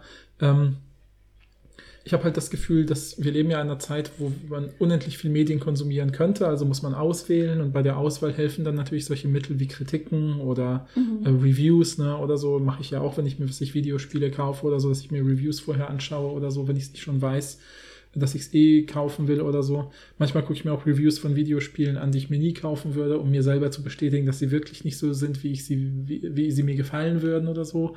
Ähm, ich glaube, das ist schon so ein typisches Merkmal gerade unserer aktuellen Zeit, dass man viele so, wie soll ich sagen, so Kulturvermittelnde hat, die, was ich kann ja bei YouTube zu allen Sachen irgendwelche Reviews finden, wo irgendjemand Ja, gucke Äh, guck ich auch total gerne. ja, genau, genau. Äh, Irgendwas gerne. beurteilt und die, da, die sind dann oft aus ökonomischen Gründen, werden dort eben sozusagen Urteile gefällt, die so ein bisschen ähm, pauschaler klingen, als sie vielleicht gemeint sind. Ja. Was natürlich auch einfach eine zeitökonomisch und sprachökonomisch sinnvoll ist, dass man dann eben sagt, dass dieser Film ist nicht so gut wie dieser oder wer solche Filme mag, sollte sich diese zwei angucken, aber diese drei nicht und so. Mhm. Es gehört ja auch ein bisschen zu der Textsorte Kritik, dass es dann auch so eine Art der Objektivität erzeugt wird. Und ich glaube, fast alle von diesen Leuten wissen halt, ja klar, wenn ich jetzt det detailliert reingehe oder so, äh, ähm, könnte ich jetzt genauer begründen, warum das, äh, das, dass das vor meine Meinung ist, dass es was mit diesen und jenen Standards hat, zu tun hat, die ich irgendwie mir gesetzt habe und sowas. Aber weil, weil ich meine, es wäre auch langweilig, wenn bei jeder Review stehen würde, äh, ganz gut, vor allem für Leute, die das so mögen. So, weißt du, für, für alle, die das Genre mögen, äh, das war immer so ein Running Gag bei so Game Reviews ganz lange, dass so die schlechtesten Reviews immer mit dem Satz enden, äh, Fans der Reihe greifen zu, alle anderen sollten auf äh, ja. den Sale warten oder sowas. Ja, ja. ja. Und es war immer so, okay, das ist so alles und nichts irgendwie. Deswegen ein bisschen urteilen muss man halt und ich finde es schon plausibel, wenn man jetzt sowas sagt, wie jemand, der in seinem Leben 5000 Spiele oder Filme oder Theaterstücke reviewed oder k- eine Kritik dazu verfasst hat, wird beim 5001. differenzierter draufschauen als eine Person, die das random zum zehnten Mal vielleicht erst sieht oder macht. Äh, Insofern kann ich schon sagen, es gibt Leute, denen ich mehr vertraue, dass ich was damit anfangen kann, aber das hängt ja auch, auch da, eigentlich müsste man so, eigentlich wundert es mich, das, das wäre so der nächste Schritt. Das gibt es ja bei Fachliteratur in der Wissenschaft, gibt es ja, es gibt ja sozusagen die Primärliteratur, es sind die Texte, die, mit denen, die ich bearbeite, ja, was ich, den Text von Thomas Mann oder so. Und dann gibt es die Sekundärliteratur, das ist die, die da über Thomas Mann oder über Thomas Manns Zauberberg was schreibt. Es gibt aber inzwischen auch Tertiärliteratur, die sozusagen zusammenfasst, was in der Sekundärliteratur alles an Tendenzen Ja, vorherrschen. Ja, in der Psychologie haben wir oft gesagt, es sind auch so Meta-Analysen, wenn es dann Genau. so um Studien eher geht. Ja, sehr genau, gutes Beispiel, genau, ne, dass man einfach sozusagen äh, andere Studien zusammenfasst oder so und andere For- Forschungsliteratur. Ich habe das Gefühl, eigentlich ist die Zeit reif für so Tertiär-Reviews. Also ich mache eine Review von Game-ReviewerInnen und sage, für den und den Gamer-Typus ist dieser Game-Reviewer Ja. vielleicht ganz nett- aber für die und die Leute ist der und der ganz nett. Aber man merkt das ja oft auch. Also ich, Ja, ja. ich gucke ja auch gerade im Horrorbereich, versuche ich mich ja immer viel zu informieren, ähm, Mhm. weil man sonst gar nicht mitkriegt, was alles so rauskommt. Und da gibt es auch zwei Re Reviewerinnen, die ich äh, auf YouTube und Instagram immer mir anschaue. Und ich weiß genau, bei der einen, die hat einen ganz anderen Geschmack als ich. Mhm. Deshalb weiß ich einfach, okay, wenn sie sagt, ich finde den richtig gut, werde ich den wahrscheinlich nicht mögen. Mhm. Aber da, ich habe sie ja dann so, also ich habe ja ein paar Reviews von ihr geguckt, ich gucke sie auch trotzdem, weil ich es interessant finde, wie sie darüber redet. Aber man lernt das ja irgendwann auch einzuschätzen, wie Mhm. sehr überschneidet sich das. Aber als, dass ich das schon sage, heißt ja, okay, es ist halt krass subjektiv. Und ich habe auch, ich sehe diesen ökonomischen Point total. Ich, Mhm. Da habe ich auch gar kein Problem mit. Es geht mir wirklich, ich habe halt nur, und ich glaube, da gehen wir auch auseinander. Du denkst ja immer, wenn Leute sagen, das ist ein, also auch im Privatumfeld, nicht nur Mhm. so KritikerInnen, so, das ist ein schlechter Film, dann meinen die, ich finde, das ist ein schlechter Film. Ja, ja. Oder ich finde, das ist ein schlechter Film im Genre oder in, in Hinsicht von äh, Charakterbeschreibung zum Beispiel. Mhm, mhm. Aber ich glaube, das ist nicht immer der Fall. Und das ist da, wo Ja. wir, wo wir Oder- auseinandergehen. Ja, also äh, um das es kurz zu fassen, Erfahrung wenn einfach. jemand zu Rebecca sagt, das ist ein schlechter Film, fängt Rebecca an auszuflippen und erzählt 20 Minuten genau das, was sie jetzt eben erzählt hat, während ich sage, warum denkst du das? Das ist der Unterschied zwischen uns. Vielleicht, vielleicht. Nee, aber wir können da voll Ja, gerne ja. das auch ein bisschen mal mit wissenschaftlichen Grundlagen Ja. füttern oder so mit Ästhetik. Finde ich eigentlich auch interessant. Ja, ja, ich habe mich auch eine Zeit lang aus verschiedenen Gründen, weil ich mich auch mit der Kommunikation über Kunst beschäftige, auch mit ästhetischen Theorien beschäftigt und kenne zumindest die wichtigsten ästhetischen Theorien in Grundzügen des 20. Jahrhunderts. Ähm, deswegen können wir gerne mal was dazu machen. Viel, aber es würde ich gerne, man könnte es vielleicht an irgendeinem Thema oder so aufziehen, sonst ist es echt sehr trocken, nur über Ästhetiktheorien zu reden. Aber da müssen wir Ja, uns oder wenn man überlegen. Leitfrage hat, gibt es objektive ästhetische Urteile? Wenn das ja offensichtlich Okay, schon ja, zwei stimmt. Leute alleine bei diesem äh, äh, Fragen hier Pool interessiert, scheint es ja Mhm. Interesse. Oder Leute finden das halt witzig, weil ich das immer sage. Kann natürlich Ja, auch sein. ja. Aber sie wollen einfach nur den Merch. Ich, ja, ich meine, ich bin dabei. Ja, ja, ja. Nein, genau. es wird kein Merch geben. So, aber jetzt haben wir schon fast ein bisschen übergeleitet zu potenziellen Sachen, weil jetzt haben wir eigentlich unsere Fragen abgearbeitet und wollten jetzt so ein bisschen, so ein bisschen, äh, ähm, jetzt, ne, das erste Jahr ist vorbei, wir wollten jetzt ein bisschen in die Zukunft gucken und euch ein Mhm. bisschen berichten, so was haben wir vor. Äh, und äh, vielleicht ist, wird auch eine, äh, also, also es, weil der Podcast ja trotzdem irgendwie so nach und nach wieder mehr Erfahrung haben und mehr uns auch trauen, passieren in der Zukunft interessante Dinge. Magst du vielleicht eine davon berichten? Ja, äh, was jetzt, wir haben ja einige Folgen mit GästInnen gemacht und was Mhm. wir natürlich zuerst gemacht haben im Beginn unseres Podcasts, ist einfach unsere FreundInnen zu fragen, weil wir natürlich auch super interessante FreundInnen haben, keine Frage. Ja. Und es war auch immer total schön. Und jetzt ähm, dachten wir uns aber letztens so, weil wir einen bestimmten Text, ich will noch nicht verraten, was es genau ist, Mhm, aber wir mhm. hatten halt einen Text gefunden von einer deutschen Wissenschaftlerin und dann kam der Gedanke, Moment, wir könnten dieser Person ja eine Mail schreiben und Mhm. fragen, ob sie Lust hat, entweder mit uns komplett die Folge zu machen oder vielleicht ein Interview zu diesem Text Mhm. zu machen.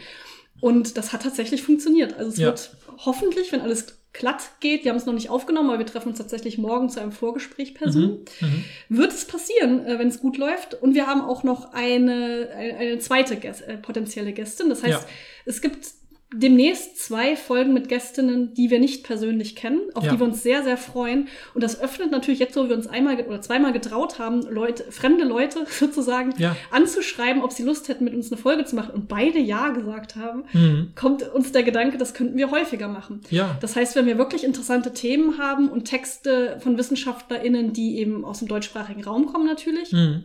dass wir die einfach auch anschreiben könnten. Ja, Ob genau. die vielleicht Lust hatten. Die müssen ja auch nicht, müssen ja auch nicht alle Ja sagen, aber alleine, dass es das Potenzial gibt, das eröffnet uns jetzt ganz neue Möglichkeiten. Ja, voll. Und wenn ihr zum Beispiel auch jemand kennt und sagt, das ist doch eine interessante Wissenschaftspersönlichkeit, so, äh, und die Person hätte bestimmt auch Lust, mit euch zu interagieren. Also wenn ihr eben auch gerade studiert oder irgendwen äh, gesehen habt, ja, ich habe auch das Gefühl, dadurch, dass unser Podcast jetzt ein Jahr lang läuft und wenn wir Leuten den Link schicken, dass die sehen, ah, krass, die, krass, die meinen es also ernst, das ist jetzt nicht nur irgendwie so ein, Mhm. so ein wilder Versuch von Leuten irgendwie, äh, keine Ahnung, jemand halb populäres zu catchen oder so, äh, um eigene Klickzahlen zu erhöhen, sondern die machen das seit einem Jahr, haben vielleicht, man sieht ja bei unserer Anreihung von Titeln, so was wir so für Themen behandeln, dann können die Leute ja relativ schnell sich so einen Überblick verschaffen und sagen, ja, wenn ich Zeit habe, wieso nicht? Ne? Ja, und wie auch so eine Gästinnenfolge abläuft, sehen Ja, die auch genau. sofort, wenn sie sich ein Beispiel anhören. Ja, genau. Und deswegen, also wir, ich bin schon aufgeregt, weil ich finde, das ist, das ist einfach eine Wissenschaftlerin, die ich mal bei einem Vortrag gesehen habe, dachte, das ist ja interessant, wo ich immer wieder dran zurückgedacht habe. Ist jetzt vielleicht schon so sieben, acht Jahre her oder so.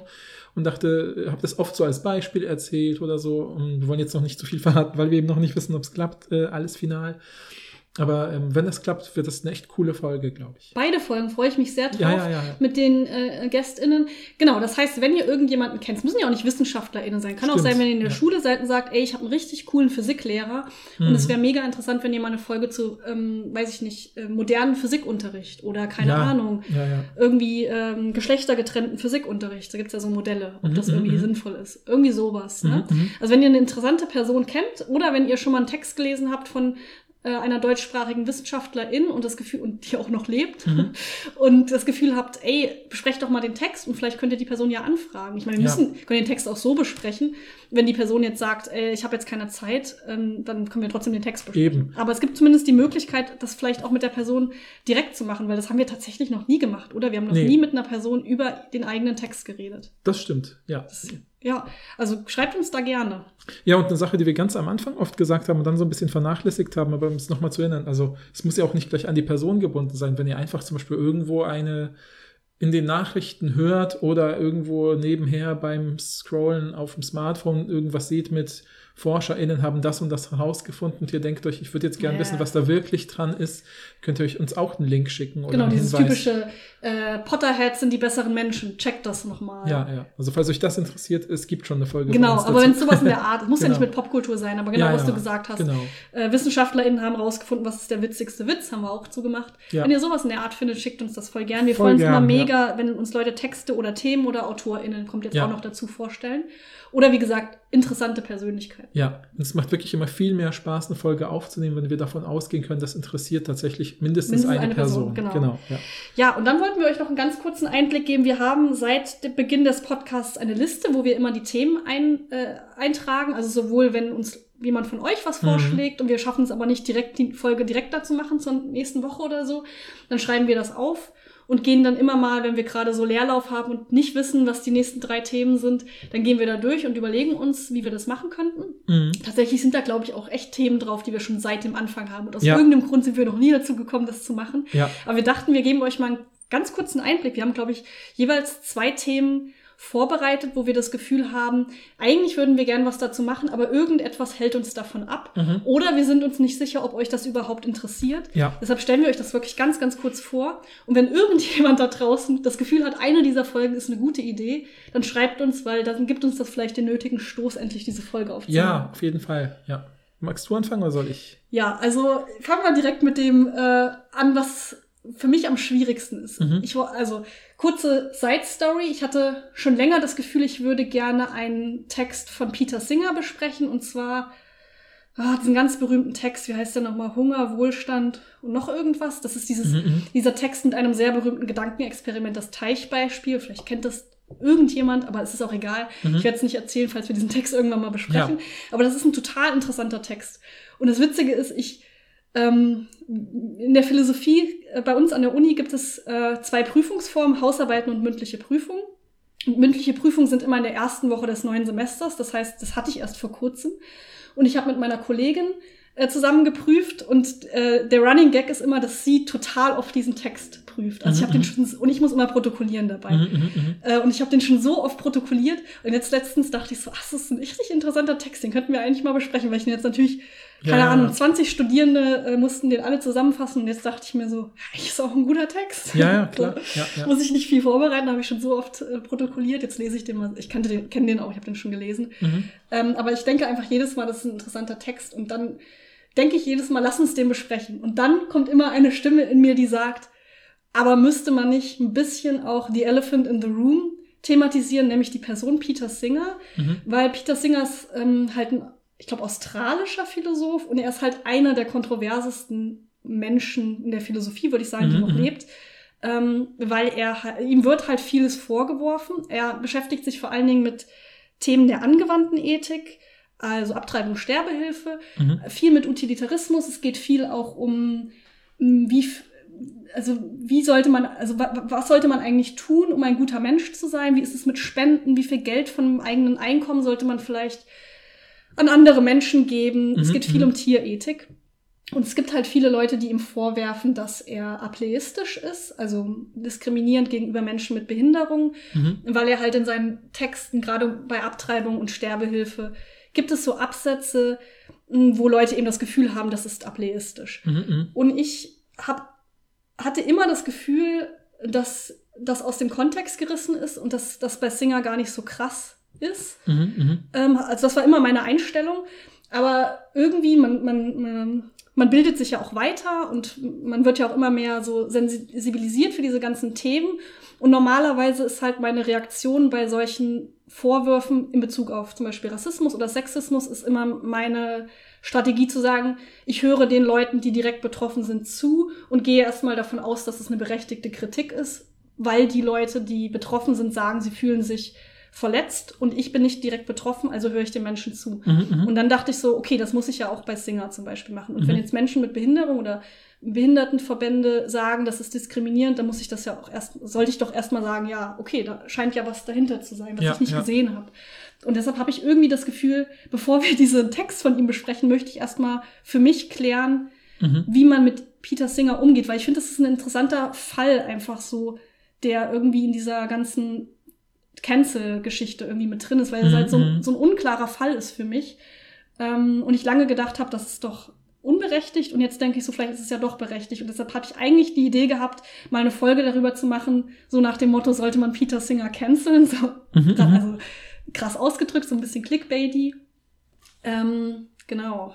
Das ist halt irgendwie so eine Idee von mir. Gleichzeitig denke ich, wir sind beide nicht betroffen von Mhm. der Kritik an Singer und eigentlich müssten wir uns müssten wir mindestens einen Text oder einen Artikel lesen von jemandem, der die direkt betroffen ist oder im Idealfall sogar mit jemandem reden. Ja.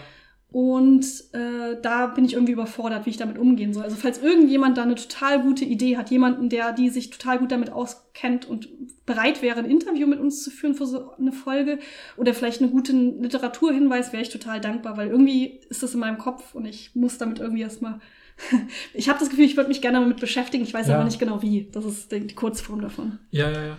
Ja, wir haben. äh, Tut mir leid, das war ein bisschen, ein bisschen lange ausgeholt jetzt dafür. Nee, aber es ist, ist, das ist ja, das zeigt ja auch genau, was du sagst, also diese Bedenken halt, ne? Weil ich meine, das, das führt ein bisschen, finde ich, es, es schneidet ein bisschen dieses ein Thema an, womit ich ähnliche Probleme habe, nämlich diese, ein Thema, was wir uns schon von Anfang an, glaube ich, auch vorgenommen haben, nämlich die Trennung von Autor, Autorin und Werk.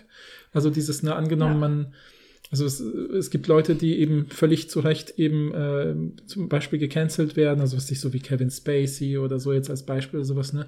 Und dann gibt es so diese Frage immer natürlich, äh, kann man jetzt noch, was weiß ich, American Beauty oder House of Cards oder and, noch andere Ja. ältere, wichtigere Filme irgendwie gucken und sagen, nee, das ist jetzt egal, weil das war halt damals, da, das gildet nicht oder so. Also kann man das völlig ignorieren. Äh, oder kann man das nicht? Ich, mir geht es jetzt auch nicht um subjektive Urteile, aber es gibt Leute, die sagen so, ich kann das nicht mehr sehen, weil ich muss immer an das denken, was damit zusammenhängt, ne? oder dass sich dieser Komiker Louis C.K. oder so, Mhm. äh, äh, der auch äh, sehr beliebt war und so. Ähm, und ich habe immer die Frage, ich habe immer sozusagen so diese Idee so, kann man das von eine vom anderen trennen? Das gibt es auch in der Wissenschaft, ne? dass da eben Leute aus der Wissenschaft dann eben betroffen sind durch irgendwelche Skandale, die dann rauskommen. Ähm, sich äh, aktuelle Beispiele sind, sich Michel Foucault, äh, der ist schon, zwar schon verstorben ist, aber über den dann so Sachen gerade rauskommen, äh, die in Richtung Pädophilie gehen, vielleicht. Also kann ich eben noch nicht sicher sagen, äh, äh, weil es ob eben noch ein offener Prozess ist. Äh, oder eben John Searle, auch ein wichtiger Sprachforscher, der eben wegen Sexismus äh, Vorwürfen eben an seiner Uni eben auch auf, auf, äh, aufgehört hat zu arbeiten und so. Ähm, das sind alles Leute, mit, mit deren Texten wir uns auseinandersetzen. Und dann ist eben immer die Frage, so, ne, wenn, äh, wie geht man mit deren Theorien jetzt um? Weil sie gar nicht verwenden, geht eigentlich nicht, weil Wissenschaft ja auch ein Denkkollektiv ist. Es ist ja nicht so, dass Natürlich bezieht man sich zurück auf die Quellen der Leute, die vielleicht so den ersten Gedanken haben. Das ist ja auch ein wichtiger Teil der Wissenschaftscommunity, dass man das anerkennt, dass jemand was geleistet hat und zuerst gedacht hat, was andere nicht gedacht haben.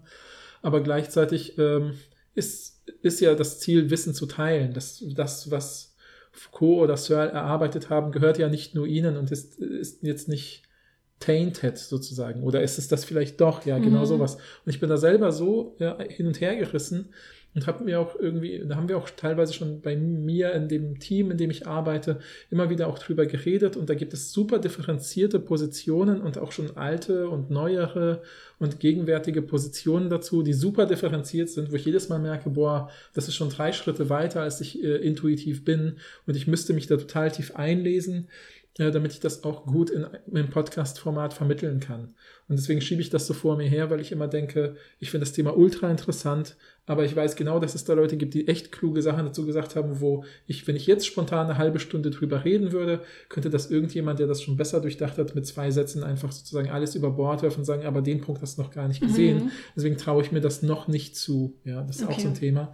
Aber wenn, wenn, ihr, wenn euch das eben per se interessiert und wir irgendwann ein bisschen vielleicht vorausproduziert haben, sodass ich auch mal zwei, drei Wochen Zeit habe, mich auf eine Folge vorzubereiten, äh, könnte ich mir das schon vorstellen, das Mhm. irgendwie mal zu machen. Ja, wir ähm, reden da ja oft drüber, weil ich will diese Folge unbedingt machen, was jetzt komisch ist, weil ich gesagt habe, diese Singer-Folge schiebe ich vor mir her, aber ich, beim, da, ich habe das Gefühl, das ist nochmal ein anderer Fall bei Mhm. Singer. Ich habe das Gefühl, das ist ein ganz merkwürdiger Zwischenfall, deshalb es fällt mir das so schwer. Ja, ja, ja. Aber ich habe da schon ein paar Ideen, wie man in dieser Trennung Werk-Autor in Folge drüber reden kann. Und ich sag halt immer zu Paul, ey, wir machen das in allen Folgen so, dass wir uns nicht krass vorbereiten im Sinne von, dass wir einen flächendeckenden Forschungsstand uns erarbeiten, sondern meistens machen wir das anhand von einem Text oder zwei Mhm. Texten. Und das ist ja auch unser Anspruch. Das machen wir an jeder Stelle klar, dass Mhm. wir uns vielleicht auch gar nicht so gut mit einem Thema auskennen, aber wir gucken uns jetzt einen konkreten Vorschlag an. Und dann gucken wir noch, was ist eigentlich unsere eigene Position. Und Mhm. deshalb sage ich immer, ey, lass uns doch jeweils oder einen Text oder jeweils einen Text, je nachdem, wie viel die hergeben, und uns nur daran abarbeiten. Und vergessen diesen krassen Anspruch, weil das hat, haben wir nie im Podcast. Wir Ja, erfüllen diesen äh, Anspruch nie, außer vielleicht, wenn wir über unsere eigenen Themen reden. Aber das aber, ist ja ich, auch ein, aber ich verstehe dein, deine, deine Skepsis oder dein, dein, dein Unbehagen.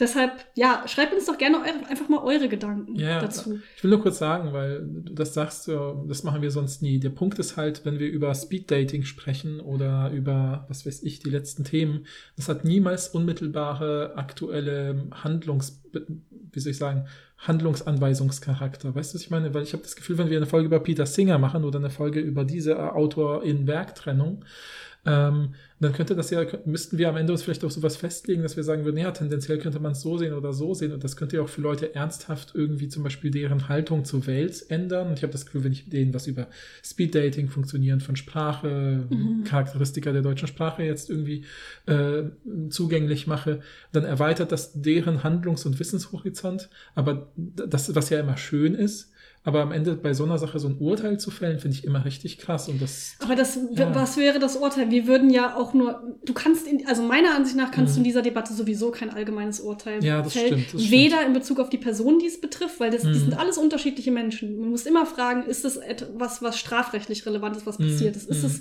was, was moralisch relevant ist und so weiter und so fort. Und dann ist es, musst du ja auch selber wissen, was du für Konsequenzen daraus ziehst. Ich Ja, würde nie das sagen, stimmt. kauft keine Bücher mehr von XY, sondern ich würde sagen, ich persönlich würde überlegen, ob ich es nur noch gebraucht kaufe oder so. Mhm, Sowas mhm, würde ich mhm. halt sagen.